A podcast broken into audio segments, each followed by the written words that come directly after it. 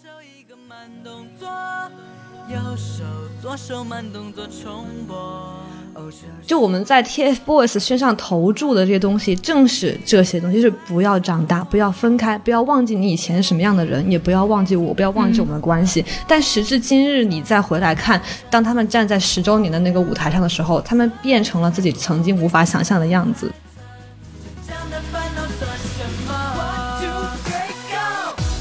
对于偶像的要求其实就像一面镜子一样。当年的那一面镜子里面多出来很多东西，有泥土呀，有落叶呀，有光啊，有可能这十年所有经历的一个倒影和投射。但这也使得他们注定无法再用当年的那种神情去唱起当年的歌了。佩戴上一我们真的是在担心 TFBOYS 走散吗？我们问出这个问题的时候，我们的投射其实是我不想跟我命运当中重要的那个人走散，我不想和我从小就有亲密关系的人到有一天会变成话都不能说的地步。看着他们，就好像是看到自己如果有一天不能和朋友说话一样难过。闪亮，有我才能发着光。跟着我左手右手一个慢动作，右手左手慢动作重播。这首歌给你快乐，你有没有爱上我？？Hello，大家好，欢迎来到处女武器，我是诗雨。我是小吴，或许有人能够坚持到我们这一趴吗？是不是在前面我唱歌的时候已经退出来了？能够坚持到这一刻的人有福了。对我们今天呢，我们这个 TF 处女武器中又加入了我们第三位成员啊。对，有没有人从刚刚的和声中听出了另一丝曼妙的音乐？那我来介绍一下我自己，呃，我是莫妮卡，然后我有另外一档播客叫做慢点儿聊。如果大家很多年前有看过一条叫“让 TFBOYS 入党”的微博呢，就是我写的。我在微博上叫林来扶摇，很高兴今天能够和处女武器的两位小伙伴一起来聊一聊我们的帝国十年。欢迎，欢迎！相信从莫妮卡刚才那一段自我介绍里面，大家已经听出来我们为什么要邀请她了。对，因为我们今天想跟大家好好聊一聊，从上一个周末 TF 十周年演唱会这个内娱盛典没典，错，春晚可以讲是对。开宗明义啊，我们开头先表明一下我们的粉籍。我跟诗雨呢没有粉籍，就我们今天并不是说想针对 TF 聊什么，不是说我们喜欢谁、讨厌谁、谁有黑料，而是说 TF 作为内娱十年来一个现象级的文化符号，然后他们在十周年相聚这一刻又再一次掀起轩然大波，给我们带来了一些关于青春啊、少年啊、成长的感慨。我们想来回顾一下这件事情。没错，就像是 TF 的十年，可能也就像是我们每个人生命中的这十年一样。人生能有几个十年呢？在看十周年演唱会的时候，我脑海里面一直有一句话。就是李安，他不是有本自传叫《十年一觉电影梦》吗？我觉得我们就是十年一觉帝国梦。帝国之所以为帝国，就是能够在十年之后依然给你带来深深的震撼和海量笑话，并且依然能够让我们做梦，就是有一种白头宫女在，闲坐 说玄宗的感觉，越说越帝国了。但其实最开始想聊这些，还是因为 TF 在周日的时候，他们在西安办的十周年演唱会实在是太轰动了，那一整天我的首页全部都是帝国笑话，不仅是帝国笑话，然后后来还流传着很多的他们演唱会的视频，然后每个点进去都让人倍感唏嘘。其实最开始是会看他直播里面他们演唱唱歌嘛，然后像《青春修炼手册》，我印象特别深的就是每一个人都是一副我不想出现在这里，我不想唱这首歌的表情。哎，你看这个就是粉丝和路人的视角的不同，路人会觉得说啊，他们看起来完全不熟，粉丝想的是哇，他们终于在一起了，我只要看到他们三个人齐齐整整出现在这里就已经很幸福了。你们粉丝不会觉得他们表面上是一脸冷淡，但是实际上打得正欢？我们帝国人的坚强就在于各有各的克法，虽然他们表面看起来互不干扰，但只要他们的视线交汇，我们就知道那一刻刻点来了。这就是好像视线短暂的交汇，一秒钟就会被这一秒就会成为我们流传的动图和以下来三年的糖点。对，我记得就他们中间不是蛋糕倒了吗？然后就扶蛋糕的时候，可能某两个就王源和易烊千玺可能视线交汇了一瞬。我现在已经看到八十六个机位的那那那一秒钟的动图。没错，我觉得这也是帝国一个很有趣的地方，就是任何一个人都可以在里面找到属于自己的那一个位置。而且我我会看到很多人都在表达说，感谢那个打不下来的蛋糕，给了我们十年间这三个小孩难见的一些活人时刻。因为周日的演唱会其实有三个小时嘛，然后我是从头到尾都看完了，嗯，你就会发现在两小时五十五分钟，他们三个都在当好一个正统偶像的形象，嗯，然后你就会有一个很明确的感觉啊，就是我不管看《青春修炼手册》还是他他们唱别的歌，你就会觉得他们脸上和神情当中都有一种疲惫感。我觉得那种疲惫感真的是有一种社畜的感感觉，就是你觉得他们特别臣服于一套规则了。嗯，然后你这套规则有可能是偶像公寓的规则，也有可能是成人社会的规则。但是就像刚刚诗雨说的，那蛋糕塌下来的那五分钟，其实我觉得是一个刺破的瞬间，就是你刺破那一种不管是虚假呀，还是刺刺破那一套秩序的瞬间。其实关于这个的话，我有一个有点不太相同的一个感受。有一种说法是，TF 被很多其他的城市直接大拉黑，就是没有办法去办演唱会。然后西安属于啊，还没有经历过毒打，贸然接下了这一切。就对于一个就是男团三个人能够出现大概三十二种粉级的这样的一个饭圈而言，他们可能长期以来会疲惫于说我和谁关系更好，那么呈现给大众之后就会带来多少的麻烦。我甚至会觉得他们后期为了努力避免这种麻烦，出现了一个帝国特有的一个词，就叫避嫌。嗯，所以说在《青春训练手册》的时候，咱们不管说是开场的疲惫，大家没有进入状态或者怎样都好，可能在粉丝眼里反而是啊难得合体又在避嫌。我反而当时会觉得心里的感受是遗憾，遗憾之后呢又觉得这一刻是庆幸，就是还能够看到三个人站在一起。尽管脑子里还是他们小时候像小土豆一样的样子，那我觉得我看到那一幕时候跟你们的感受也都不一样。至少我可能会觉得他们是努力要扮演一个服从某种规则的，是可能被这个体系给同化的。但我觉得不是，他们更像是在扮演大人，他们在扮演成年人，因为他们在这个成年人的圈子里浸泡了整整十年，他们太清楚应该是什么样。但我觉得他们扮演的并不成功，就是真正的成年人应该是不是喜怒不形于色的，而是你喜却可以表现出怒，你怒却。就可以表现出喜，你是有真情展现出来，可是那种真情是你精心排演过的，但他们却用一种喜怒不形于色的方式，是小孩视角中特有的成年人的样子，反而说明他们其实还都是孩子，就还是在意的。对，谢谢你，十一姐课到了。有可能他们三个的关系，我们都猜错。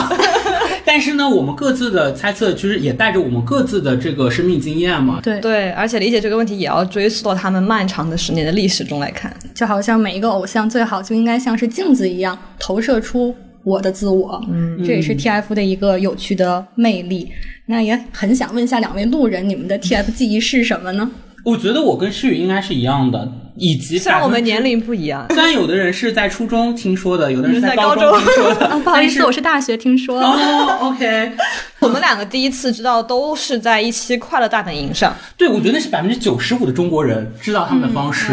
但那期就是他们上快本的时候，快本的介绍是说啊，这个少年组合已经红透大半个中国。但是我想，这是谁呀？就是根本没听说过。OK，所以我们最开始其实顶着一个强推支持的名义上了快本。对，但那一期快本真的他们已经红了。我是后来考古的时候才知道，那一期快本的黄牛在。的门票已经卖到四千多块哦！天哪，嗯，确实，说到最开始上快本，就不得不提到这对帝国组合当中相当大师的 CP 范，也就是出道即巅峰的凯源范。其实当时呢，是小朋友们是男生学院自习室在 B 站上的一个嗯自制剧开始积累粉丝的。那之后的话呢，就是到了一个嗯 TFBOYS 跟一些韩国组合打音乐台的一个。榜单的一个时间节点，韩国组合是不能提名字的那种，嗯，差不多吧。嗯，这个时候就是因为妈粉和姐粉多，大家就屏着一口气，有一种想要通过某种努力托举自己的孩子站上大舞台的感觉。所以我就可以看到，就东亚女追星的这种奉献精神，真的是令我动容。当然，我当时也其中的一员，就是一定要把孩子们投到那个第一名，因为只有这一刻把你送出去，你才能够有一个更好、更好的未来。但大家也都知道。出了我们这个小圈子，到这个大舞台，一定会有各种各样的。不是说走散呀，或者说发展的分歧，但那一刻只觉得就是我想让你看到更大的世界。对，我觉得这是 TF 粉丝属性特别明显一点，也是和跟其他当年的团体很不一样一点，就是妈妈粉和姐粉属性特别特别强。当时我都记得，就是快乐美那期播完之后，第二天上课嘛，上学，然后我就跟班里的同学们交流，然后有一个男生，我们从小就玩的很好，然后我就说你看昨天晚大本营没有？他说看了，他就很不屑，然后但他说但我妈特别喜欢，说我妈看完那期节目之后就意味深。场意犹未尽，然后搞得他特别生气。对我后来还考古到视频，就那个时候王俊凯还特别特别小的时候，就记者问他说：“你怎么区别妈粉和姐粉？”然后他说是不能通过年龄来区别的，就他经常能看到还没有他高的小女孩过来说什么“我家儿子”，然后配合上他那个人畜无害的表情。其实我后来有想过，就是为什么说最开始大家吸了他吸了那么多妈粉和姐粉？首先可能是因为一个年龄的问题，第二可能是因为就三个人呈现出了非常明显的传统的东亚好孩子的那种顶点的感觉。大家可能很难想象，十年前在这个饭圈里面，就是我们吹的最多的其实就是王俊凯是八中的，马蜀中学的，王源是重庆南开的。然后易烊千玺应该也是名校，不好意思，鸟姐们，谢谢大家在评论区补充。每个人的学校都很好，然后在课业之外又有自己的这个爱好，就是一个生活健康的，然后又能够充满活力，就是每个妈妈梦想中的小孩的感觉。他们那个时候并不像其他的男子团体一样强调出性魅力，强调出叛逆感，反而是一种我乖乖的做某件事，勤勤恳恳的坚持，然后我就希望我能够获得成功，是一个非常符合传统东亚家长或者说长辈心里好孩子的形象。而且这就是养成系的意思吗？我觉得之所以我们今天有幸在这里讨论帝国十周年，他们可以十周年，很重要的是。T F 的粉圈属性是以妈粉和姐粉为主。你想，如果是女友粉的话，就是男友不就是一天换三个？对不起，爆言了。但是儿子的话，其实你就会爱他，爱的很持久。然后我觉得相对来说。母爱就是很无私的一种爱，包括我那天看十周年演唱会的时候，王源其实有说一句话嘛，他说：“谢谢粉丝们给我无条件的爱。”当你会知道世界上可能没有无条件的爱，但是母爱也许是所有的爱里面最接近无条件的那一种了。确实，我觉得凯源也是一个妈粉和姐粉的一个源头，甚至可以说是一个好偶像的模板，一个东亚整个内地娱乐偶像工业的一个开端。大家不知道最近有没有看到那张时代峰峻十四周年的图，四世同堂。对，就。是很让令人感慨，仿佛已经衍生出了一个无尽的帮派。他们有人说很像是，比如说组里面老师只有三个学生发了 SCI，然后就直接扩充了一个学校团体，这样没有就是讲三代四代不好的意思。就我们就是会觉得，确实这应该是我们内娱去尝试做养成系一个非常好的尝试。而且最要命的是，那个四世同堂的图里面坐在最中间的 C 位王俊凯大爷竟然才二十四岁，但他应该是我一个九零后吧。嗯哦，在场三位也都是九零后吧？确实，确实，确实，而且感觉好像最亲的那四代小朋友都很小。而我有的时候感觉很遗憾的一点是，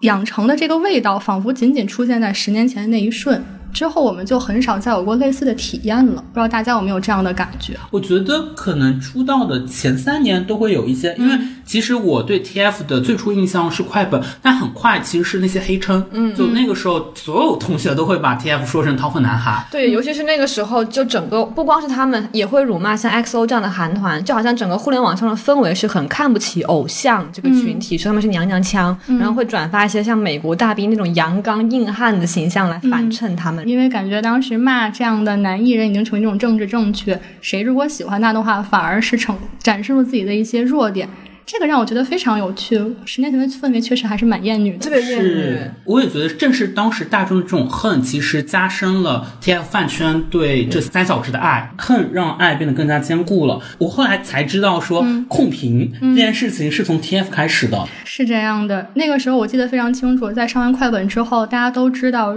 每个孩子的微博都会开始涨粉，会有更多的人跑到他们的下面来说你是掏粪男孩。那个时候，妈妈姐姐就会觉得说，不想让你看到这样的评论，就会一条一条在下面说，嗯，小凯、圆圆，你们都很好，然后你们是很乖很乖的小孩儿。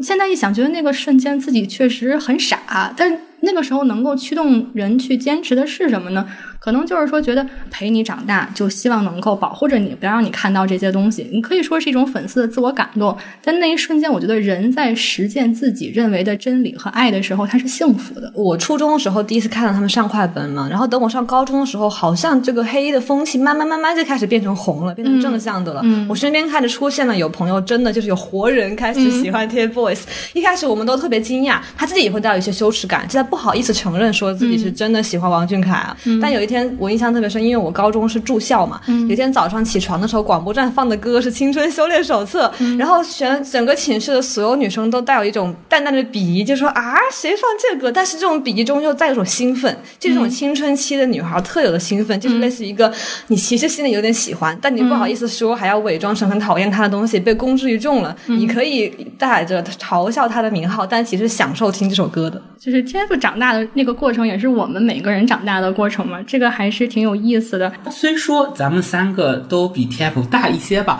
但是我只大一岁哦，比王俊凯大一岁，比另外两个大两岁。我们要严谨。我是今天最大的人，但是咱咱三都是 Z 时代，都是 Z 时代，所以其实我们在接触 TFBOYS 的时候，虽然。可能带着一种妈粉或者姐粉的心态，但说实话，我们也是小孩，在世俗意义上，我们还是小孩。然后我记得特别深，是因为我前两天发了一条关于他们十周年的微博，然后被转的比较多嘛，然后就有一个我高中时代的好朋友过来跟我留言。因为那个时候我跟他关系非常好，是个男生，然后我们还有一个男生，呃，我们不是 TFBOYS，但是我们三个在三剑客，对我们三个当时在高考结束的第四天或者第五天就去厦门毕业旅行了。然后他说他第一次知道 TFBOYS 是在我们去厦门的飞机上看到了一本飞机上的杂志，上面介绍了三小只。因为我是一四年高考嘛，哦，然后我那个时候就第一次有一个很强烈的感觉，是我们的青春岁月和 TFBOYS 的青春是交汇的，甚至会觉得我我们。共同生活在曾经的一个一切都在向上、一切都蓬勃发展的。好像是春天一样的季节里，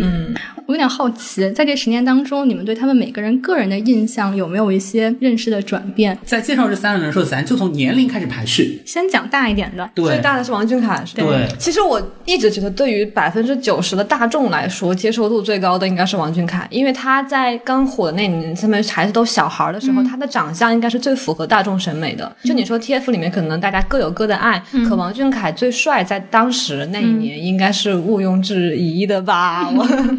把没有人回应。哎，我王俊凯肯定是最正统意义上的帅，就是那种脸，其实他五官也很标准，身材应该当时也是你们三个人里面最高的。我觉得他身上是兼具男孩和男人两个，对他也很有少年感。哎，他是不是有虎牙？对他虎牙当年很可爱，而且当年王俊凯的一个我们觉得魅力点，可能是就是比较 alpha。啊，可能就是比较强势一点，就是 A B O 的那个。那时候有瓜和花的区分吗？可能你这么讲是有的吧。对，那时候他就是金瓜了。对我那个时候，我们 我们会认为说，啊，凯的各种，比如说不管说是意志力呀、决心呀，而且他那种就是讲话不多，但行动非常的坚决，就这样的气质，所谓的男子魅力，在当时很吸引人。对，他又是队长和 C 位，按理来他是不动 C 吧？到十周年了还在最中间呢。没错，我们 T F 只有一个不动 C。哦，你说王俊凯坚持到现在，是不是为了守住？他的 C 位，我觉得很有可能。皇后还是皇后，乌拉那拉氏不曾废后。但后来王俊凯，因为我感觉当他们的戏路或者人生选择发展出现分叉的时候，王俊凯应该是选择往影视和电影方面发展。我自己其实对王俊凯印象更多是通过综艺。嗯，我也是，我是看他上中餐厅。中餐厅它这个综艺的构造很简单嘛，就是大家在国外的一个小镇开一家餐厅，然后大家各司其职，有人做饭，有人点单，运营一家餐厅去招揽外国客人来吃中餐。这样我印象很深的，他在里面就是有说他小时候跟奶奶还是外婆一起住，然后所以他会学洗菜做菜，他会露两手，然后他去前台接单或者说顾客点单，他那里记录的时候，然后他也会说英语，然后整个人就特别彬彬有礼。我觉得他特别符合大家传统印象中那种。英俊和儒雅绅士，就是一个好的男性该有的样子。对，甚至还有顾家，因为他会做菜，会做饭，是那种重庆好男人。小时候我对王俊凯最深的印象是，那个时候我们会形容他为土霸和村花，就是他是土霸，王源是村花，因为他们两个人小时候就穿的没有那么的精致，两个土土的小孩儿，然后在山坡里打架，非常有活力的两个虎头虎脑的小男孩儿。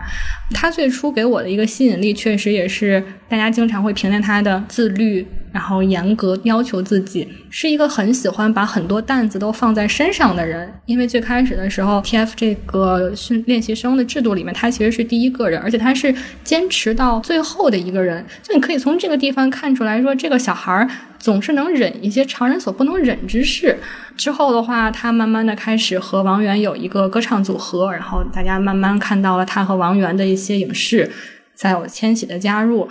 我们经常会讲小队长是对这个组合心思最重、想的最多的人。在综合诗雨的一些评价，确实啊，就是一个大众理想中一个成熟的、有责任感的男人该有的样子。对，就是一个英俊可靠的成年男性在少年时的版本。我觉得他很早就显露出来男性魅力了。嗯，因为我中餐厅没有怎么看，但是我看过他跟刘昊然、董子健他们录的《高能少年团》。嗯。你感觉到他们里面的那种关系，你不再觉得是那种少年情谊了，你会觉得特别像是几个成年男人之间的兄弟情。而且我觉得在中餐厅里，因为他是中餐厅里面年纪最小的担当，上面就是黄晓明、赵薇，然后舒淇这种特别大的咖。然后我觉得印象最深的是他和每个人相处都很得体，就他很清楚该怎么样和哥哥姐姐们交流，怎么样和外国友人们交流，然后他就是很有分寸又很适宜的那种感觉。其实我觉得最适合王俊凯的戏路应该是《炎夏奶狗》奶狗，炎夏奶狗啊！我以为是那种古装里面的温润君子。我不知道为什么，我觉得他跟姐姐搭 CP 还蛮有火花的。我们私心反而是希望他多演一些什么侦探剧、刑侦剧，把他那种酷帅的一面展现出来。嗯，但其实他后来实际上在影视上的发展，好像比大家想象的没有那么好。嗯，可以讲就没有那么激进。嗯，反正是在持续的，就是做一些。我其实最近看的一部他的影视作品，还是跟张译的《重生之》。门哦，还有去年断桥哦，我其实还蛮喜欢断桥里面他的演技的，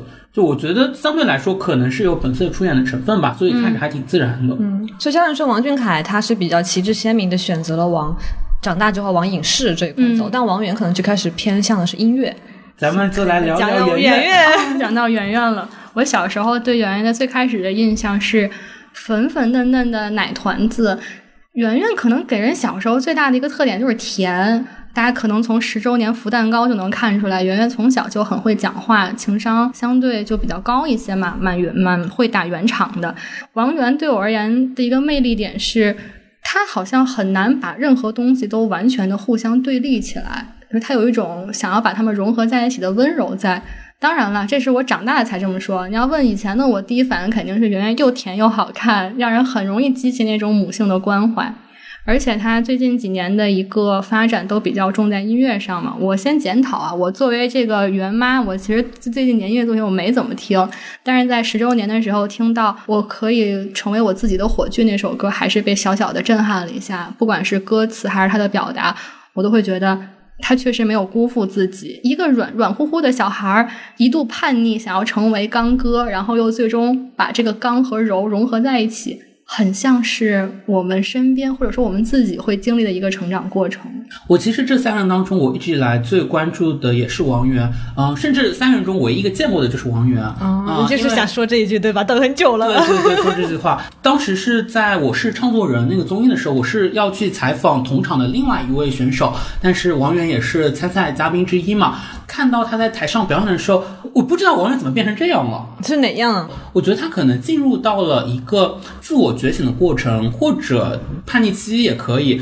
就他慢慢的想要不当原来的那个角色，想要去挣脱原来那个角色了。然后我印象很深的是，他在唱作人某一期唱了一首歌，叫《世界上没有真正的感同身受》。对，那首歌的歌词大概就是讲我经历的很多东西。那别人总是说好像我们能懂你的感受，但实际上是不存在这种感同身受的。在那一场表演的结束，当他要念出最后一句歌词“这世上没有真正的感同身受”的时候，他哽咽了好几句，然后甚至在台上直接哭了起来。对，然后事后他还为此发了条微博，就说他觉得这是一个不专业的行为。但我那个时候就会觉得王源他的内心和他表面上或者过去给大家呈现出来的那一种很可爱的、很阳光、很开朗形象，一定是存在很大的张力和反差的。他后来又爆出了吸烟这样的新闻，那可能对于任何一个成年人来说，就吸烟不算一个怎样的事情。但是为什么这件事情放在王源身上会让我们尤其的觉得这是个问题？是因为我们最初对他们的认识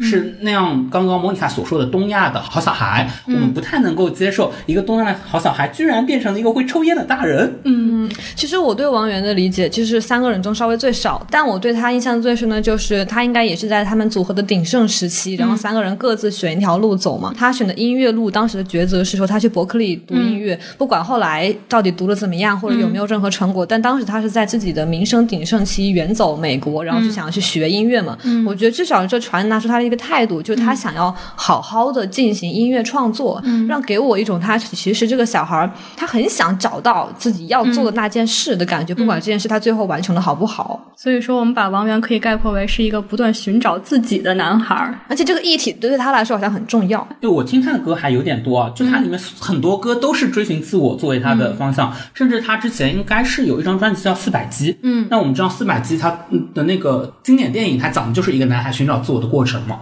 然后我会觉得他现在有可能找到了一个阶段性的答案，不管是我们看十周年演唱会上他的形象，还是其实我在二二年的时候听了他的一场线上音乐会，其实他好像又有一点点回到了最初的那个样子。有可能他是接纳了，他会意识到这就是最属于他的那一部分，还是说？就是看山是山，看山不是山。他现在又回到了看山是山的状态了，因为那个时候正好疫情嘛，我觉得大家关在家里面都特别的苦闷。嗯，然后他那个时候是应该是在海边搞那场音乐会，然后他整个人的状态是非常松弛，然后非常舒展。对，然后我那个时候听他唱一些或甜甜的或忧伤的小情歌，其实我觉得我对对我来说那个时候就是一种慰藉。这么一看，就是一个被大家喜欢自己身上可能温柔部分的人，在某些时刻也会希望我是坚强刚硬的。而他终于把这一面展示给大家之后，他发现啊。我也是被承认的，我没有被排斥，他可能就会把两个力量融合在一起，所以只有真的圆妈，我们才会说孩子是一个又温柔又坚定的人。但我觉得，其实对于很多很多以爱豆身份出道的人来说，寻找自我都是一个特别重要的命题。好像他们都会觉得，我做爱豆，我在舞台上唱跳，然后去媚粉，是一件违背我真实自我的样子。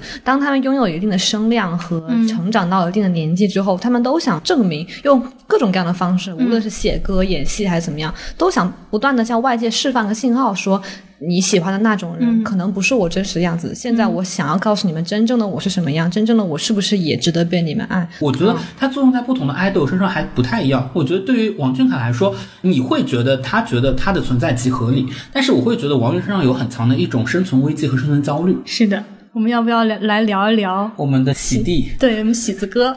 其实我最开始易烊千玺这个人，为什么他吸引我比王源更多些呢？因为他的名字比王源要特殊很多。哦，原来是我觉得这个名字真的石破天惊。真的就是这个名字一出来，就是首先你有两个字，你是要查字典。我的前东家某知名时尚杂志，甚至在喜弟都已经登记很久之后，还打错了他的名字。这件事情我有所耳闻，如果今后再出现这样的危机，可以交由我处理。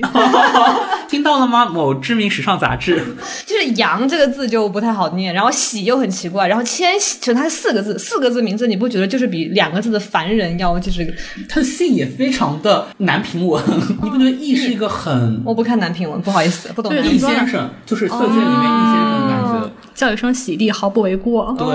但是千玺让所有人都记住了他是二零零年出生的。在易烊千玺他刚出道的时候，其实大家对他他人气应该是 back 吧？对不起，就是无意冒犯。但就我十三岁时候的感觉来说，他好像那个时候是 back，因为他没长开的时候，他的五官应该是在三个人中最相对远离大众审美一点的。这里要补充一个小背景信息，就是可能我们现在所了解到的 TFBOYS 是一个帝国顶流，但其实当年是王源、王俊凯他们应该都是重庆人，嗯，然后他们的公司时代峰峻是一个重庆公司，然后是挖掘这两个重庆男孩，是他们两个先发行过一些歌曲和合作，然后呢，在后来易烊千玺作为一个另一个城市的选手，然后加入就是舞蹈很强嘛，因为这两个孩子就是咱们就说实话，当年光唱歌，然后可能舞蹈没有千玺强，那公司可能说我们为了以后这个男团的发展，我们加入一个比较强有力的舞蹈的这种唱跳的伙伴，所以当时这么一个逻辑。只不过呢，在凯源粉看来，就是有第三者加入了我们绝美的爱情。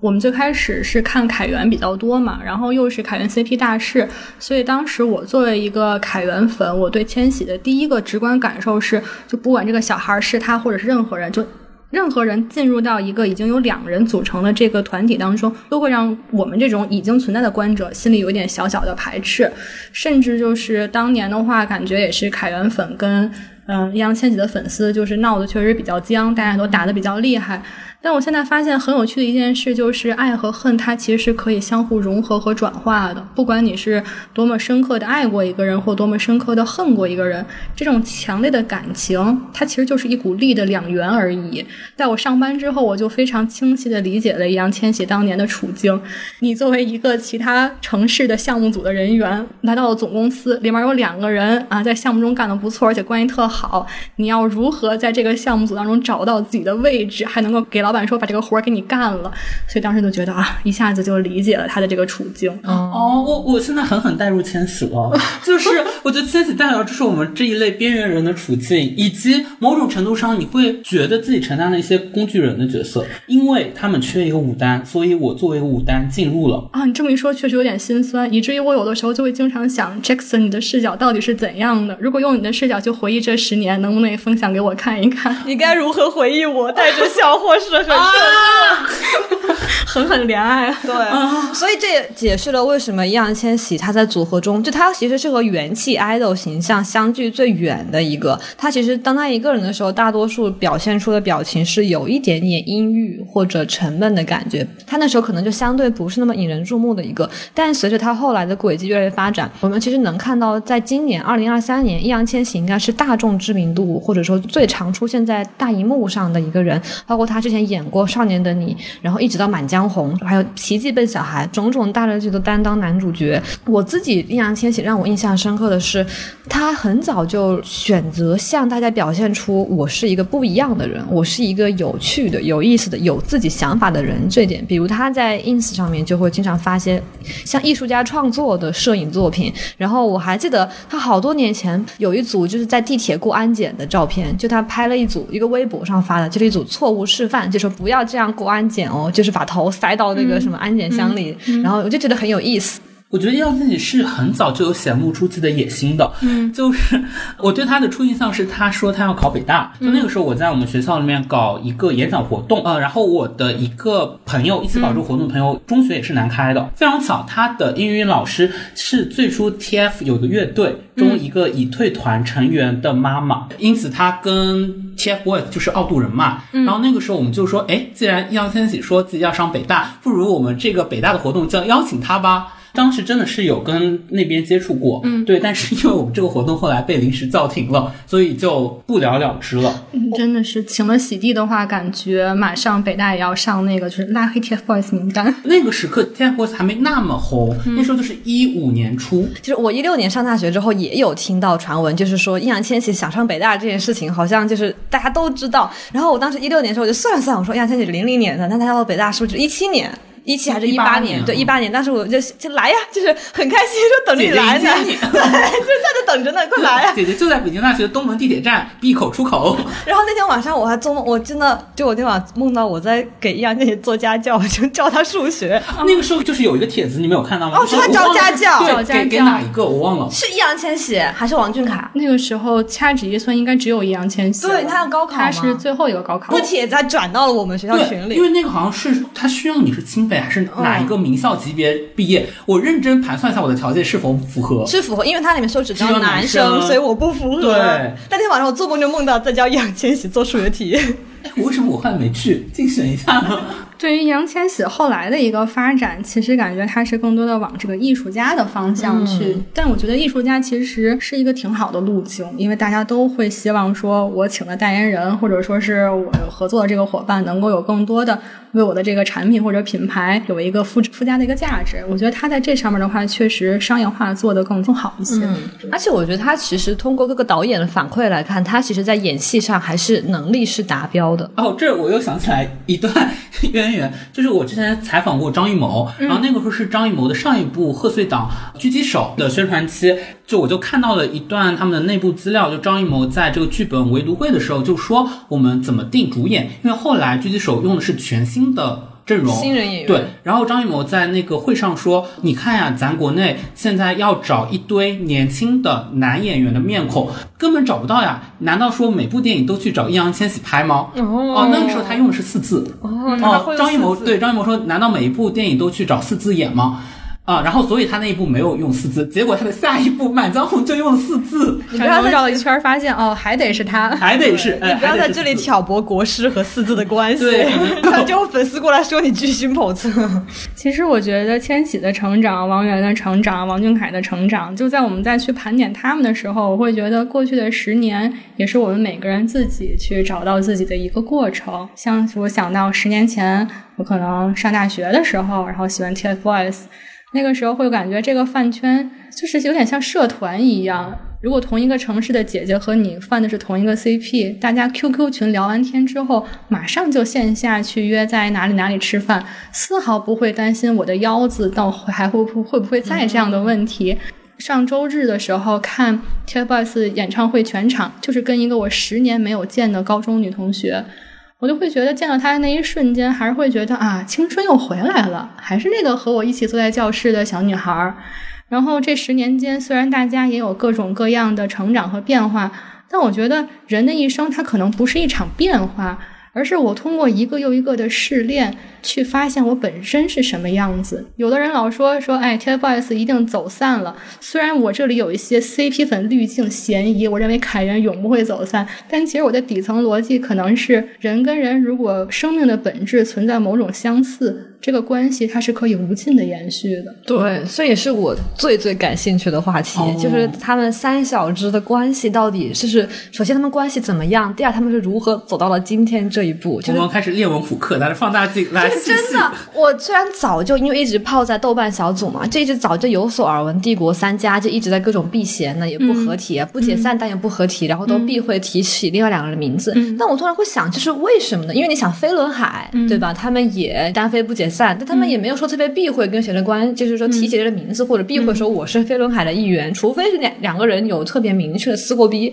但他们三个人也没有过就是真的发生任何确凿的事情。我以为可能过了这么多年，大家都慢慢长大。了，王俊凯都二十四了，是不是大家都像成年人一样？因为成年人处理事情不是这样的嘛，成年人是会打表面上的圆场。那贾乃亮和李小璐都是同台呢。哎，你这么一说，确实还是蛮好嗑的，突然间又感觉很好吃了。嗯，就所以我当时看到十周年演唱会的时候，我无意间点开那个直播视频，看到他们正在唱《青春修炼手册》，就太经典了。三个人全部都眼睛直勾勾的盯着远方那个提词器，面无表情的。你可以想象在看远方的唯粉。哦，那我后来那条微博下面很多人给我留言说，其实五周年刀的更厉害，就五周年开始就已经完全没有任何的眼神互动了，甚至大家的表情都一脸冷漠。五周年就是二零一八年是吗？这有一个背景信息是 TFBOYS 他们是二零一三年成立的嘛，然后到二零一七年的时候，他们就开始成立各自的工作室，就类似于单飞不解散了。然后到第二年一八年被视为，其实五周年的时候被视为一个节点，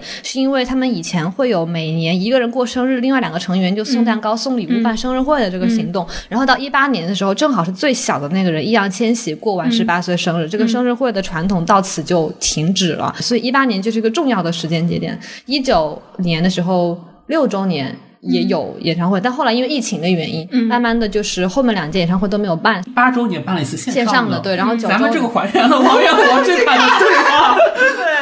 对，然后真香啊，家人们！凯源凯源 P 今天吃太好了。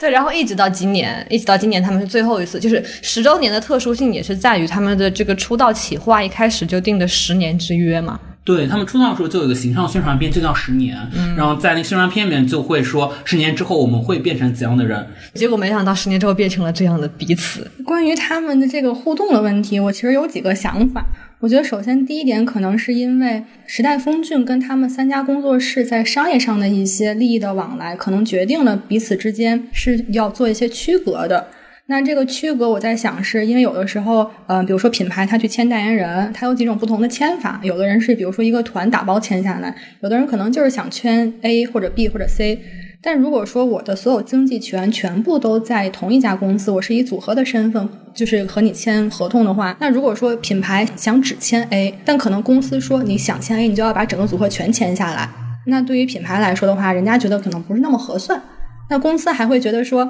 我就是打包卖的资源，你不买，那我也没有办法。我觉得可能会是因为这种资源拆分的问题，他们不得不去做一个这样的取舍。那面对这样大的一个商业市场的话，我觉得他们做出这样的决策反而是比较明智的。那么另外一方面呢，可能是因为 TF 的饭圈的一个比较关键的特点。就大家真的是拿着放大镜去找合或者不合，可能他们已经习惯了小时候一个眼神、一个动作就饭圈腥风血雨，直到现在我都并不会认为说这三个人的感情到了某一个我们彼此之间就不能够再说话的节点，因为任何一个在你成长中能够出现这么多年的朋友，他一定是有一个很特殊的小小位置的。不好意思，我又开始磕了。对，我也要加大磕的力度，是因为我最近又考古到了一则视频，是他们三个很小的时候上一档综艺，当时应该是王源，就是说我希望我们三个永远在一起，无论如何，每一年你们过生日的时候，我都会对你们说生日快乐。你会发现这几年他们几乎零互动，但是在三个人各自生日的时候，他们仍然会发一个生日快乐。哦，啊，我要哭了。就是人跟人的感情，我觉得 TF 的一个关键的魅力就在于，它可以被解读为内娱的偶像工业，可以被解读为内娱的第一个养成系。但是归根结底，它最吸引人的就是这种单纯的小朋友的，就像是他们两个人小时候说，我们最喜欢的电影就是《怦然心动》，就是纯纯的两个小朋友之间的这种情谊。那么三个小朋友在这种举国的注视下一起长大。不论怎样，都希望他们都能够在这场成长当中收获到、感悟到，然后也能够感到幸福。对，很多人其实会说，就是路人们看到他们十周年的表现的时候，会说。他们像假人，并不享受这个舞台的样子，就包括他们关系变得不能说冰点嘛，但至少很僵硬，彼此之间没有那种很润滑的东西在。他们说这是因为僵硬或者假人，但我觉得恰恰不是，这反而说明他们是活人，因为真正的假人其实是可以把自己伪装成像活人一样。越假的人，像我们会追一些韩国的男团，他们会各种卖腐，就就是如果我们说用同事关系来理解彼此，其实很简单，很单一。同事，你为了商业上的合作的考虑，为了让粉丝们开心，给公司最大化的价值，你是可以表演出兄弟情深的，但他们没有，这就是为什么他们显得如此格格不入，然后让我们想不通为什么会这样。对，就是让你卖，你竟不卖；让你赚钱，你竟不赚钱。那么只有一种可能，你们是真的。可我当时就是想说，哎，我想不通，就如果他们没有苦大仇深的事儿，也并不憎恨彼此，那为什么让你卖，你就如此坚定的不卖？你想坚持的那个东西是什么？但我现在觉得，可能就是因为他们最开始相识，他们有过真心的那个时候，就是少年人，就彼此竹马相伴。我最近才意识到，就当我看到王俊凯作为四代同堂祖师爷，竟然才二十四岁的时候，我才意识到他们出道和火的时候是有多小，就是在十三四岁。我之前就会想，那比如我们和同事有利益纠纷或者关系不好了之后，但我们其实作为成年人，你是会知道。哦，两个好朋友因为争夺同一个资源而把关系闹僵或者心生芥蒂，是一件不太成熟或者不太必要的事儿。但这些都是我们作为成年人，你做过理智的判断之后，你告诉自己就是一些生活道理。但他们在十三四岁的时候就被抛入了这个境地中，在那个时候，他们只是少年，只是小孩子，他们除了真心和感情之外，什么都没有，就突然被放在聚光灯下。就是在那个时候，他们无法像我们这样很自洽的去解释说这样做是对还是不对，我要怎。怎么面对我又想获得资源，又想要保持友谊的这个挣扎？他们不知道，但他们又没有被这个圈子真正的给同化，并没有真正在这个染缸里面被染成和别人一模一样的样子，所以才会变成现在这种尴尬的境地。我会觉得我们之前一直试试图拿我们普通人的情感去带入他们，但我们必须要认清一个事实，就是他们跟我们的生活是截然不同的。我觉得他们作为顶流，一方面他们短短的二十三、二十四岁的人生，我觉得是高浓度浓缩的一种人生，可能我们普通人一辈子。无法经历的这种崎岖曲折，他们都经历过的那种大起大落。然后另外一方面，我觉得其实也会导致他们离非常正常的、普通的那种情感和生活会有点远。因为我后来关注易烊千玺，一方面是电影，另外一方面其实我也会听他后来出的专辑。他后来有出一张专辑叫《后座剧场》，那你会发现他的目光完全是放回到了他进入这个娱乐圈的大染缸之前。然后你也会发现，他会不停的在，比如他的 ins 上面发那些很生活化的照片，或者说在他的采访当中流露出来，他对于某种特别具体的落地的生活的向往。但是这种生活是我们此刻正在拥有的，对他们来说只能是向往。然后他那个后座剧场，他讲的什么呢？他是讲的他小的时候，他妈妈就带他在北京，类似于北漂。然后他要从北二环到一个四十公里外的昌平的少年宫去上街舞课，然后他每周日可能要晚上十点十一点才能下课，然后他要搭一个地铁，搭完地铁后他乘一个几几路的公交车，再倒一个十三路的公交车，然后每一次他跟他妈妈就会坐在最后一排。每一次在最后一排的时候，他的脑海里面就会上演一个小剧场。他的那一张专辑就是以当时的那一段公交车的最后一排为蓝本去写的。我印象很深的是，他那个歌里面他进行大量的声音采样，比如说地铁里面的风声，路边的就行人们互相交谈的声音，你就会发现，对他来说。我们的日常生活对他是他者化的，因此他会使用一种这种有点渐离的效果，把它放入自己的音乐作品当中。然后这件事情就会意识到，哦，其实他们的生活离真正的生活已经很远了。我觉得不光是离普通的生活很远，他们离普通的情感、普通的关系和普通的理解自己的方式也很远。我记得就是易烊千玺的那篇采访稿里面，就是有写，就叫出神嘛。然后那篇里面就是写到，在采访他和他的助理胖虎的时候，就胖虎会对记者说：“你现在今天跟他聊的挺好的，你看到你跟他聊久了，你们熟了之后，他的防御的那个壳就打开了，但一不小心他那个壳又会关上。就你会发现他们三个人，包括他们在十周年演唱会台上，其实就是一个壳紧紧闭住的状态。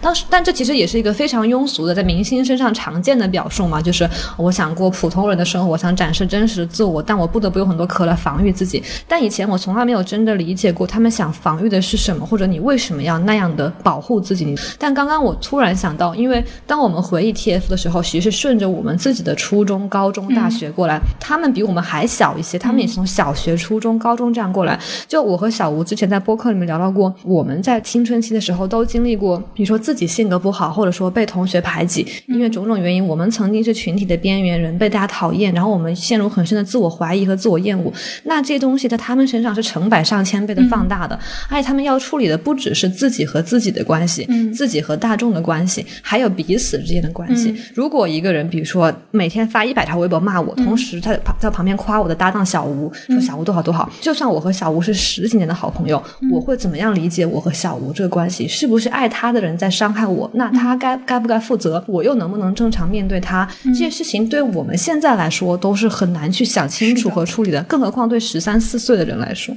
因为易烊千玺那边采访是我朋友做的嘛，他当时写那个的时候，我们聊，我就觉得有一个很深的感受，是我们正常人过我们青春期，我们小学完就是初中，就是高中，就是大学，但是对于他们三小时来说，他们完整经历的只有小学，就从初中开始，他们就被抛入了一个完全不一样的世界当中。比如说初中的时候。大家叫易烊千玺，就是叫他千玺大佬了。你就会知道你们之间的关系，但可能甚至会有一群人围着他转，但是你们的关系一定已经发生变质了。我朋友当时，我觉得他很厉害一点，是他踩到了易烊千玺小学时最好的朋友和初中时最好的朋友。你知道他们后来是怎么恢复联系的吗？就是易烊千玺他有一天已经大红大紫，他有一天突然想要联系自己的小学同学，但是他的 QQ 好像被盗了，还是怎么样？这这这里突然就非常的我们普通人的生活，好像只留下了一位小学同学的联系方式，然后他就通过这个小学同学辗转要到了他小学时最好的那个朋友的联系方式，然后他们就重新搭上了线，对，进行了聊天。然后后来易烊千玺还跟着他，应该是两个还几个初中的好朋友去内蒙古大草原玩，然后又是完完全全的，你你感受到那特别像是一场毕业旅行。这种对我们来说可能是我们司空见惯的，但对对于他来说，可能只有在那一刻他。不再是易烊千玺了，他可能只是一个普普通通的一个初中生或者高中生。所以这个也跟我之前的一个思考有关系。我在想，如果说当一个偶像决定成为一个最好的偶像的时候，他是否就意味着要完全的放弃他所有的自我？他是不是真的只需要抛出去所有，让自己真的变成一个空洞的镜子？任何人都可以在我的身上找到共鸣，任何人都可以在我的身上有栖身之所。我公平的提供每一个可能给所有人。我感觉人有的时候对偶像的那颗侵占的心。是抱着这样的诉求的，对。但我的另一个疑惑就是，为什么就我们可以看到很多很多的爱豆偶像，他们都急于跟自己的偶像身份划清界限，或者急于想和这个东西解绑？我的一个嗯不成熟的思考是，我会觉得这是不是因为人长期的被他者当做工具之后，会有一种我被异化的感觉呢？我本来就是想唱个歌、跳个舞，我觉得我自己哦好厉害，我的大 ego 得到了验证。但这一刻，你竟然只把我当做你想象的那个人。哦！而且我会觉得他们会生出一种有点怨毒的心理，嗯，因为我还记得王俊凯他有讲过，他在北电入学的那个新生典礼上面，因为。私生饭闯进去了，嗯，最终导致他只能被迫提前离场，所以他连他有可能能够拥有的唯一的完整的大学的第一天，因此没有了。嗯，是的，我之前其实一直以为，因为很多韩国偶像他们也会说，就是急于的就是不想要再扮演唱跳偶像了，而是想要演戏，或者说展现更真实自我。我是记得韩庚说过一个，就是说你总不能想象一个人三十多岁了还在舞台上又唱又跳的吧？我当时以为他们对于爱豆身份的抗拒，其实是偶像行业和唱跳这个行为，它本质上是一个高度包装、高度商业，以及你需要去谄媚和讨好粉丝的一个行为。我以为他们对于这个东西本能的排斥在于不想去讨好别人，而想展现真实的自己。但我又觉得，一方面他们本身就是人，都是需要他人的爱的，人都是需要他人的目光的，就是想要被粉丝爱、被粉丝认可，也是特别正常的一点。另一方面，就是莫妮卡刚刚提到说，好像一个能够被所有人喜欢、引发所有人共鸣的偶像，就一定是一个空壳，是一个抛弃了完全的自我的人。但我就想，为什么？就是因为在十年后的今天，我们其实喜欢的偶像是那些有充分自我的人，大家是想看到活人。我我不认为说要被所有人喜欢，承担所有人的期望，就意味着你要抛抛却完全的自我。就我觉得这好像不是一个正确的命题。就易烊千玺或者说其他的偶像和 TFBOYS，他们应该本来是有机会选择一条说我继续发展和寻找到真正的我是怎么样。另一方面，这个真正的我也能够被大家喜欢。这个点的话，其实我觉得要追溯到最早“偶像”这个词的一个来源。其实最早做这个概念的，我觉得应该是日本。嗯日本人做偶像是非常有一套的。我们不管说是杰尼斯还是 AKB，因为杰尼斯是我最早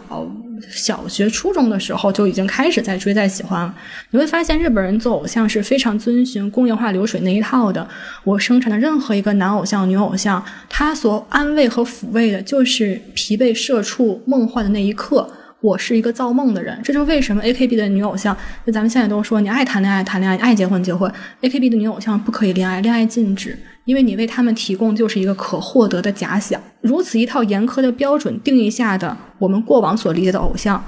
比起偶像，真的就是偶木偶像人像木偶般的人像，承载我的梦，承载我所有的贪嗔痴的那个想。但是到现在的话，我会觉得随着这个偶像的概念的逐渐的消解，我觉得最大的一个突破点其实鹿晗结婚这件事儿。鹿晗在顶流的时候突然间宣布结婚，那个时候其实很多人都很不解，就是你你是吃我粉丝这碗饭的，你真太不敬业，你为什么要结婚？但我会觉得那一刻一七年嘛，有点像是偶像这个概念开始出现松动，人开始意识到我们也可以有另外的一些选择，就像诗雨说的。我可不可以在做自己和被人爱之间找到一个真正的交汇点？嗯，我觉得莫妮卡这个说的非常好，这也解释了我这一次看十周年演唱会感受到的一种错位感，是因为他们重新再唱起一三年的歌曲。其实一三年、一四年那个时候。对偶像的定义就是如你所说，它是完完全全的造梦工业。它对于偶像的要求，其实就像一面镜子一样。大家经常会说需要一个偶像纯净，我觉得不仅仅指向于那种少年气，更指向于它会像一面镜子一样，对它可以完全的去接纳关于我的投射。但是十年之后，你再看他们唱起当年的歌，他们的神态就不是十年前那种所谓的纯净的神态了。这里没有贬义哦，当年的那一面镜子，它可能里面多出来很多东西，它可能现在有泥土呀，有落叶呀。有光啊，有可能这十年所有经历的一个倒影和投射，这些东西全部在他们眼神当中了。嗯，但这也使得他们注定无法再用当年的那种神情去唱起当年的歌了。所以说，就是一任很美的镜子变成了一个他自己的小世界，就像你说的，有花有泥土，这些真实的世界从镜子里面破镜而出。这个反而是一个小偶像长成一个人之后，他的第二个层级的魅力点。那我觉得，在当年我们享受过那些可爱的、纯真的。所谓的正统偶像的时刻，那我觉得可能到今天，我们依然也可以欣赏这小伙儿的疲惫。叹息人真实的软弱，对，就因为当年它只是一面特别光滑平滑的东西，它所能映照出的只有粉丝群体想要投射出那个东西。但是在这十年的过程中，在粉丝们自己长大的时候，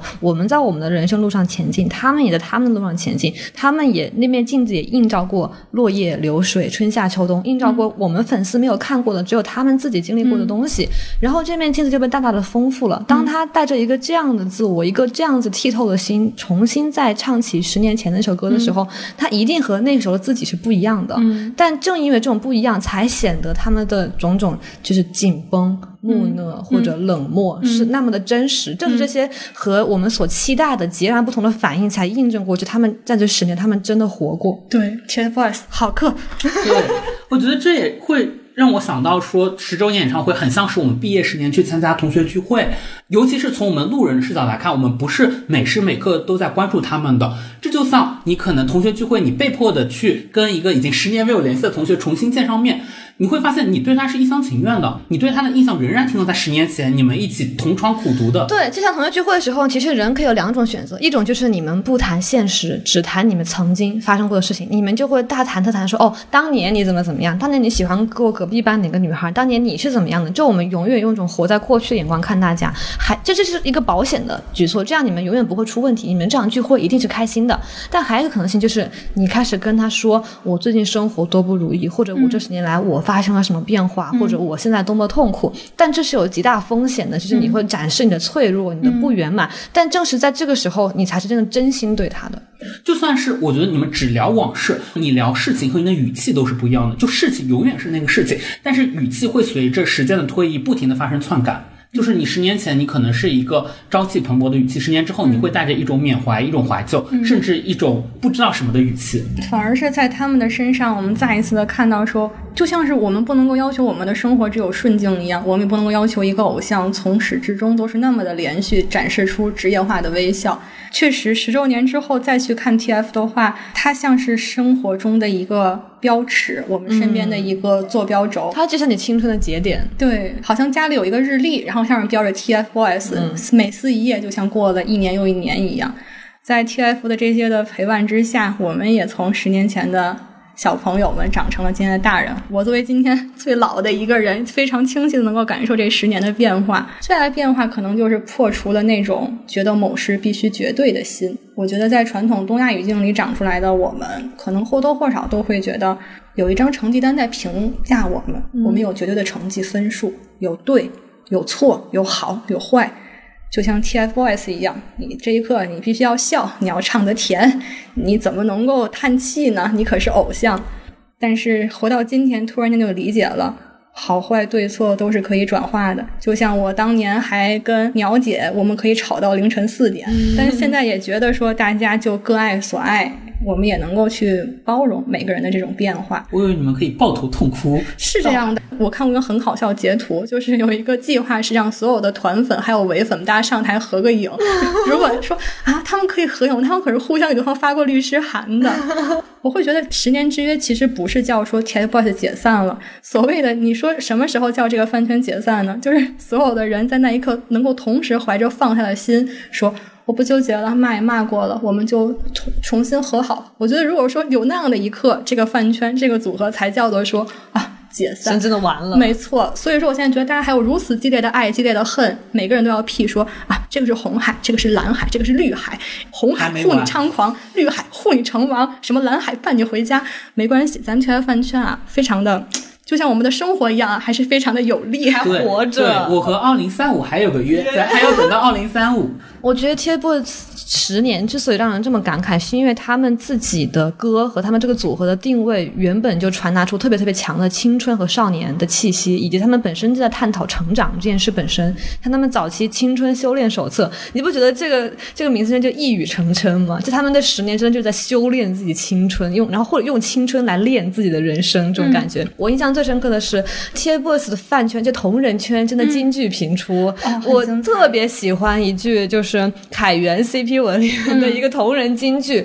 不要变成无聊的大人，不要说谎，不要为了钱放弃自己坚持的东西，不要做不喜欢的工作，不要浑浑噩噩过一辈子，不要和不喜欢的人结婚然后再分开，不要忘记我，不要忘记我。天哪，这不就是猜火车的那个开头吗？我们的就是内娱版本，原来是发自我们帝国，对。然后你就会觉得，其实所有的粉丝，就我们在 TFBOYS 身上投注的这些东西，正是这些东西，就是不要长大，不要分开，不要忘记你以前是什么样的人，也不要忘记我，不要忘记我们的关系。但时至今日，你再回来看，是不是当他们站在十周年的那个舞台上的时候，他们变成了自己曾经无法想象的样子？他们其实变成了他们曾经想要长成那个样子，但是这成长的这一条路并不如他们所想的那样去发展，代价比他们想象的要大。这也是 TFBOYS 的饭圈和大众对他们认识存在着一个错位，是大家对他们的认识可能是《青春修炼手册》和《宠爱》，但其实饭圈投出来的代表着 TFBOYS 那首歌是《不完美小孩》，不完美。小孩才是 TFBOYS 的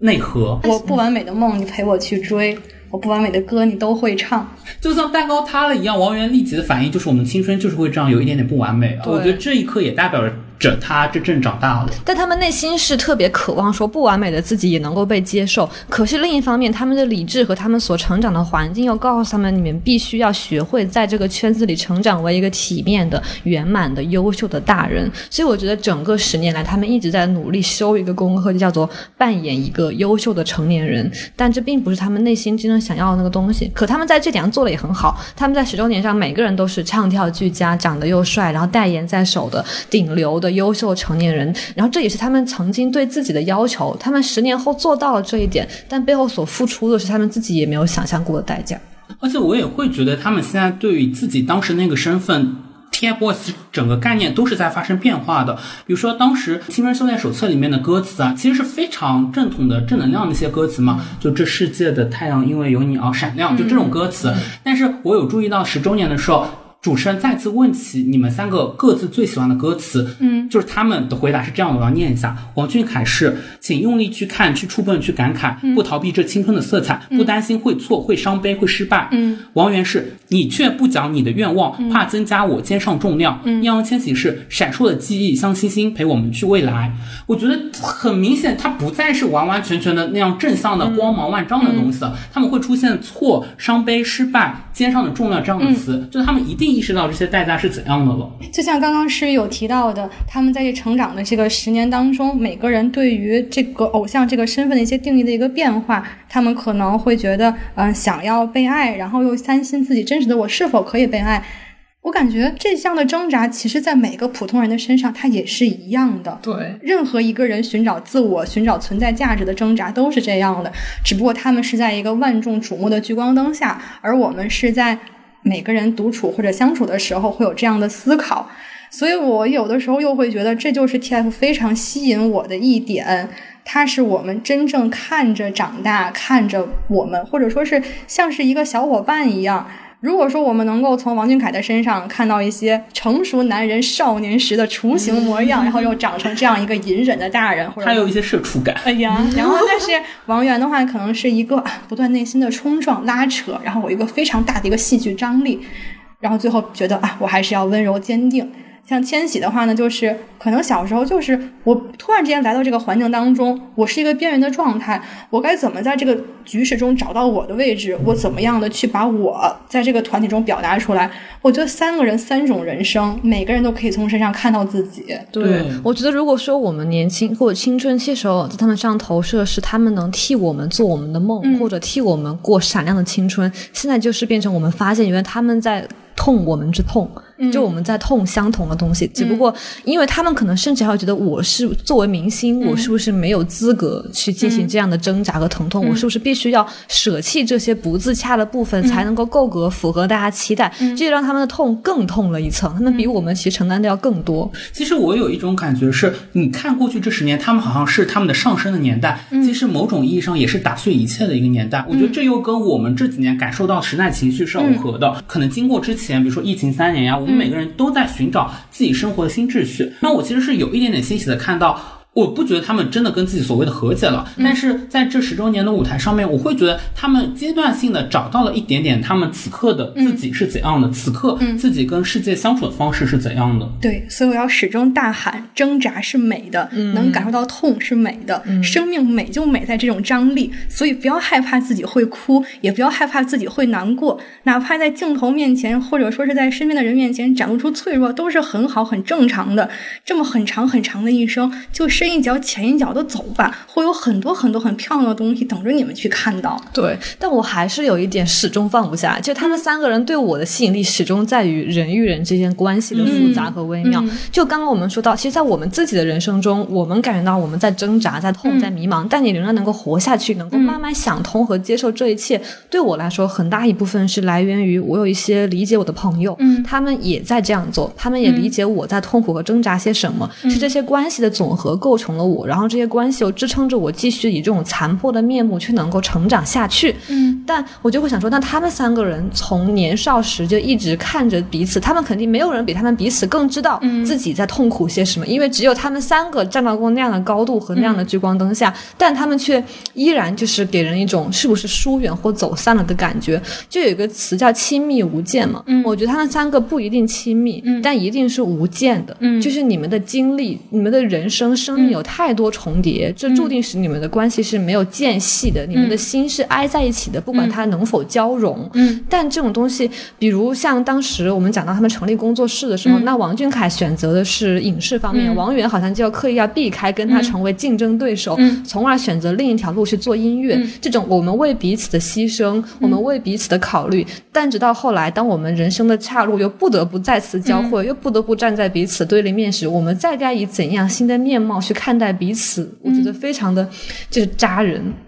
太好吃了。但这个我可能也有一点不一样的思考，因为我会觉得我们现在再去回过头看他们当初，以及看我们当初，我觉得都特别容易把它浪漫化和滤镜化。嗯，因为我有想到，当时我的那个好朋友第一次知道 TFBOYS 是在那一次我们高考结束去厦门的毕业旅行嘛。那一次我们就是三个人，我们三个男生，然后那个时候你也会觉得你们之间的关系是亲密无间的，嗯，甚至你们会选择在高考一结束还没有出分的时候，你们就找到一个海边的城市一起去疯玩，然后那一次可能也奠定了就厦门成为我心中的一个无限回购青春期的这样的初印象。但是现在我们三个，我跟其中的一位仍然保持了联系，但是可能跟其中另一位我们就完全没有交集了。我现在再去回看当时我们的关系，其实这会有一点点残忍，我会觉得有可能当时我们的关系包含着。一种误读，包含着一种一厢情愿，然后也包含着一种被动选择。就当时我们会成为很好的朋友，是因为他们一个坐在我旁边，一个坐在我后桌。对，就像 TFBOYS 他们能够成为这样的一个组合，可能还也还是包含着一些外力的因素。但这些不就是命运吗？不是冥冥之中的注定吗？我们就把这些误解和一厢情愿解释成缘分。对，但是我会觉得，可能以前我会完完全全把它解释成是我们成为朋友，就是我们主动性的，我们完全的亲密无间，我们完全的想要让自己没有间隙。嗯，所以大家的那个唏嘘也在于，曾经没有间隙的三个人，现在怎么看上去距离那么远，都要互相在台上相互退让、相互避让？有可能最初你们之间，我觉得是有见的。但是这个剑，我觉得并不因此折损那一份记忆和那一份关系的重量。我的理解是，他们的生命重叠，所以无间，但他们并不亲密。就可能你是什么样的人，你们的自我兼不兼容，价值观一不一致，这种纯粹靠偶然和选择的事情，当然不可能是完全一致的。这就是他们并不亲密的原因。但他们就是曾经走那么近过，而且我觉得，之所以我觉得他们并不是真正的疏远，是因为真正疏远的人不会在台上表现出真正的疏远，当着几。千万人的面，是的。总之就是肯定爱过。嗯，但是我很喜欢刚刚你说的是，其实它概括起来就是人跟人之间距离是否遥远，有的时候其实就是看命，我们是不是在一个比较好成为朋友的这个位子上。但你们能不能真的走进彼此的心，可能靠的就是这个努力。所以说，珍贵的缘分，珍贵的这些，我们会感到爱和幸运的瞬间，就是。在随机当中，在偶然当中，发现了啊，我们会走进彼此的必然性。嗯，但其实这种东西，这种友谊中和关系中最珍贵、最珍贵的东西，就是比如说缘分到了，但你们要怎么样去呵护它？是要靠人和人用真心去浇灌和呵护的，是要把它紧紧的像花房里的花蕊一样呵护起来的。但我觉得他们三个人之间是这种最应该娇嫩的、被呵护的关系。恰恰是被很多外力或者内力一起给摩擦和折损的。你说他们三个到底还有没有一个只有三个人的群聊？我们一会儿住天花板看一下。我觉得诗雨刚才有一个点很戳我，就是我会觉得我们大家每个人都在担心说，哎，TFBOYS 会不会走散了？我们真的是在担心 TFBOYS 走散吗？我们问出这个问题的时候，我们的投射其实是我不想跟我命运当中重要的那个人走散，我不想和我从小就有亲密关系的人到有一天会变成话都不能说的地步。看着他们，就好像是看到自己如果有一天不能和朋友说话一样难过。所以我觉得人们的这个心理看似在问问题 A，他其实投射的是问题 B。而且大家其实在回避一点，就是有没有可能是我的所作所为导致了这一切发生？我也曾经影响过这段关系。那我觉得我们现在有一点点在把它当做已经画上句号来谈论它，但是他们才二十三岁、二十四岁，比他们未来无限长。我觉得未来什么事情都有可能再发生的。对，而且最近就是虽然我不粉任何一个。个人，但是当我看到小红书上莫名其妙的帖子说拍摄到他们三个人在西安演唱会之后上了同一辆车，然后出现在同一个餐厅的同一个包厢吃饭，我竟然会感到一种莫名的喜悦。今天好像你又可以相信说，哦，是有真正的友谊存在的。对啊，前两天我脑海里面一直盘旋一句诗，是。欲买桂花同载酒，终不似少年游。但是我在想，那我们也可以十年之后，中年人也一起买一下桂花。我在我家门口种一个桂花行不行？把你绑到我家来跟我喝。对对，十八岁之前还不能喝酒，咱们现在能喝酒，然后我们就中年游一下。但问题就是，人要成长到下一层境界的时候，才能够有勇气做出这样的事。说你来我家，我想你了，我们来喝酒。但我觉得现在的我们，还有现在他们是没有办法做出这种事情的。嗯，我突然想到了，XO 那三个的手指，这是可以说的吗？哇，没想到我们一期节目竟然集齐了四叶草大战行星饭，他们的人生就是到了下一个阶段了，就是从 TF 之后。嗯，重庆山城这个意象在追星女的这里就变成了青春友谊手牵手成长的时光，这个我们还是很感慨。甚至有的时候一想到凯源，我们想到的就是那种彼此相逢微时，然后一起以对方为依靠，慢慢从一个小地方变走向大舞台的这样一种很珍贵、很珍贵的感情。我一直很喜欢的一一个意象就是，我们是彼此最好的朋友。我们也是彼此最好的战友，我们甚至是能够被拿起来相提并论的对手，而更重要的是，我们是藏在伟大友谊下无望的爱人。哦，基本又开始了。千玺给我的魅力点，可能这两年呢，就是不断的去追求一个更清晰的自我，不管碰撞成什么样子，这个反而是我觉得作为一个个体或者作为一个人。我会去希望能够汲取到的东西。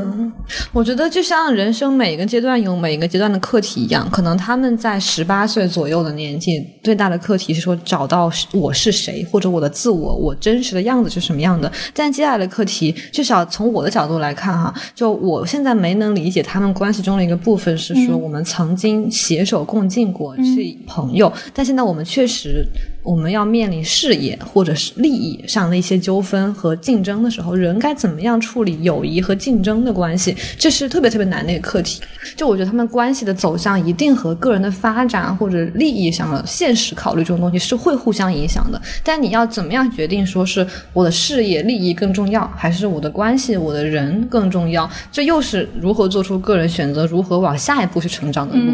所以就是说，只有糊了以后，CP 粉才有饭吃。要不我们就我们和二零三五有个约，我们二零三五拭目以待，看看 TF 三小只还会不会重聚，CF 三老只的重聚。好像二零三五正好也是一个具有非常重大意义的一年，希望他们能够出现在春晚上，为我国献上一曲《山城之歌》。而我们三个四十岁的中年人依然会为他们鼓掌欢呼，和我们的袄子。女儿们讲讲当年的故事。是的，哪怕在最后一刻，我也会喊出《山城的夏天》，永远热恋。那我们今天节目就到这里啦。我们的节目就是非常多的主观臆断和不实的猜测，但我们为三小只的心是好的。没错。对，再次感谢越来越暴露粉籍的我们的 Monica。谢谢谢谢，今天跟大家聊特别开心。那么也祝大家啊，夏天应该还在你们剪的时候还没有完结。嗯，让我们叫每一个夏天保持热恋。拜拜。怎么会自己给自己鼓掌？